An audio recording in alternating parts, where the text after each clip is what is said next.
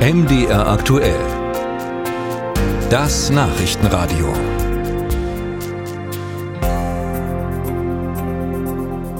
Es ist wahrscheinlich sowas wie der Albtraum für jeden Pflegebedürftigen. Da hat man endlich einen Heimplatz gefunden mit vielleicht netten Menschen, gutem Pflegepersonal. Und dann geht der Heimbetreiber pleite. Das bedeutet oft, alle Pflegebedürftigen müssen ausziehen und einen neuen Platz finden. Und solche Fälle häuften sich in den vergangenen Monaten. Aber warum kommen so viele Heimbetreiber mit den Einnahmen nicht aus und gehen eben pleite? Pflegebeiträge und Zuzahlungen sind doch gestiegen. Ralf Geißler hat nachgefragt. Die Hoffnung starb kurz vor Weihnachten.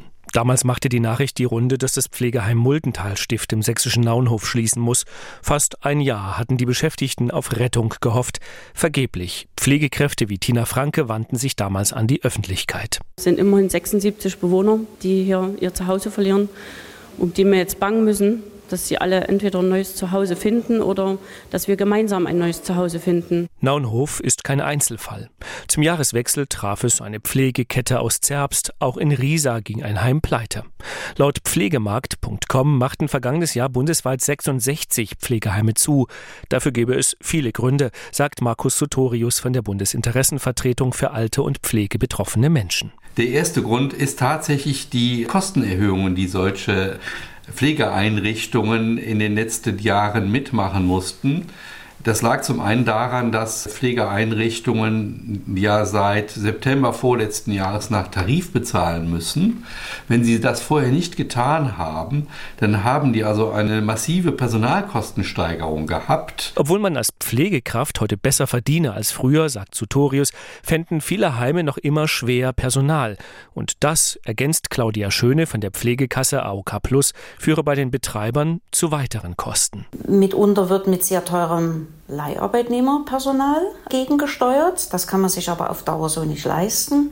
Oder es ist tatsächlich so, dass einfach die Teams so weit ausgedünnt sind, dass nicht alle Plätze, die im Haus vorhanden sind, betreut werden können mit dem Pflegepersonal. Ne? Und damit geht natürlich die Auslastung oder die Belegungskapazität zurück. Ein nicht voll belegtes Heim trägt sich aber oft nicht.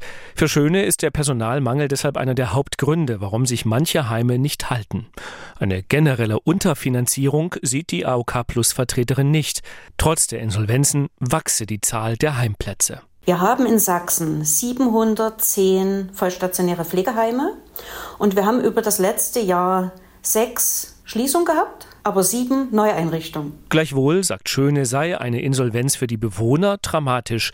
Das sieht auch Verdi Mitteldeutschland so. Gewerkschaftssekretärin Manuela Schaar stellt deshalb privat betriebene Pflegeheime generell in Frage. Wenn ich nicht möchte, dass ein Pflegebetrieb aus finanziellen Schwierigkeiten heraus einen Betrieb einstellt, dann muss ich mir überlegen, ob die privatwirtschaftlich betrieben werden sollen.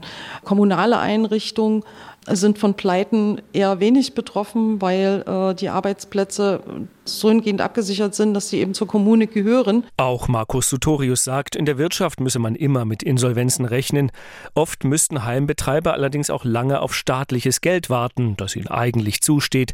Das schaffe zusätzliche Probleme und sollte man ändern. Äh, man könnte auch zum Beispiel die Insolvenzen dadurch abfedern, dass man ähnlich wie im Reisebereich äh, die äh, Einrichtungsträger verpflichtet, eine Insolvenzversicherung abzuschließen, sodass also die Folgen von Insolvenzen auf die Art und Weise abgefedert werden können. Den Bewohnern im Muldentalstift Naunhof hilft diese Diskussion nichts mehr. Bis Ende März müssen sie ausziehen.